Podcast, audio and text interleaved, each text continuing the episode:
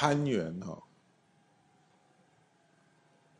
攀他的缘，就是你其实有一些动机，就是所谓动机是不是不是那么好的啦？哦，如果你是度众，当然那是好的，但是不是度他，哎，有一些其他的什么动机，所以说去攀他的缘。希望他跟你有一些关系，像比如说，法师、法师、法师跟一些居士亲昵，攀他的缘，为什么？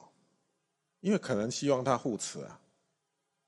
那护持不是因为要要弘法，哦，他弘法是很抽象的，他弘法那个定义太太，嗯，好像什么都可以，不是。我现在讲弘法，是真正在法上用功，然后断除我们的烦恼、贪嗔痴，然后怎么样、怎样、怎样，哦，这些才叫做弘法嘛。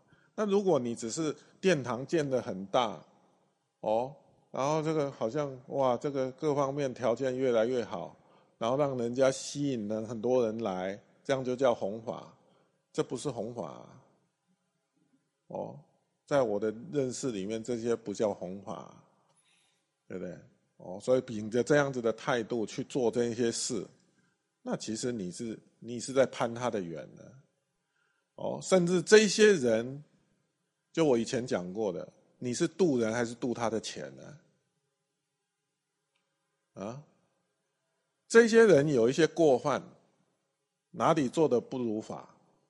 你身为一个法师渡他的人，哦，你不该讲话吗？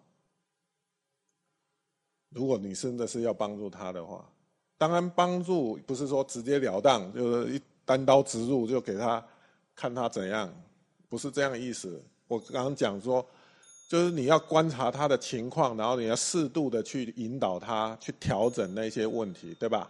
这就是你存在的意义，不是吗？哦，然后他今天愿意来发心来护持这个道场，然后他也是秉着想要学习的心来的嘛，对不对？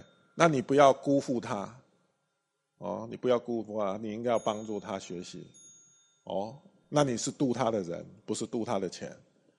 但有有的时候，我刚刚讲，弄到最后，他因为攀他的缘是攀缘，攀他的缘，所以他有什么问题，他不敢讲了。法师变成不敢讲，或者是到场任何哪一个跟他互动的人都不敢，不敢跟他说明。哦，或者引导他不敢，哦，根本不敢碰那个问题，对，那就很可惜啦。那个人本来发着心来学佛，对不对？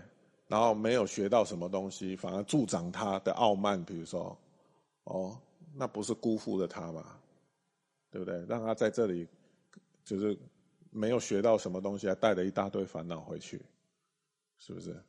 哦，所以这样子的态度去跟他互动，我觉得就是攀缘。哦，你在攀他的缘，你不是真的想帮助他，哎，哦，你只是希望他在这里怎么样给你什么，对，那你不是在帮助到他，所以不可以这样子。嗯，哦，那所以攀缘这个定义也有一点不好定义，就是因为你到底什么？动机去做，然后你在做的这个过程是不是如很如法？对，所以这个要很小心。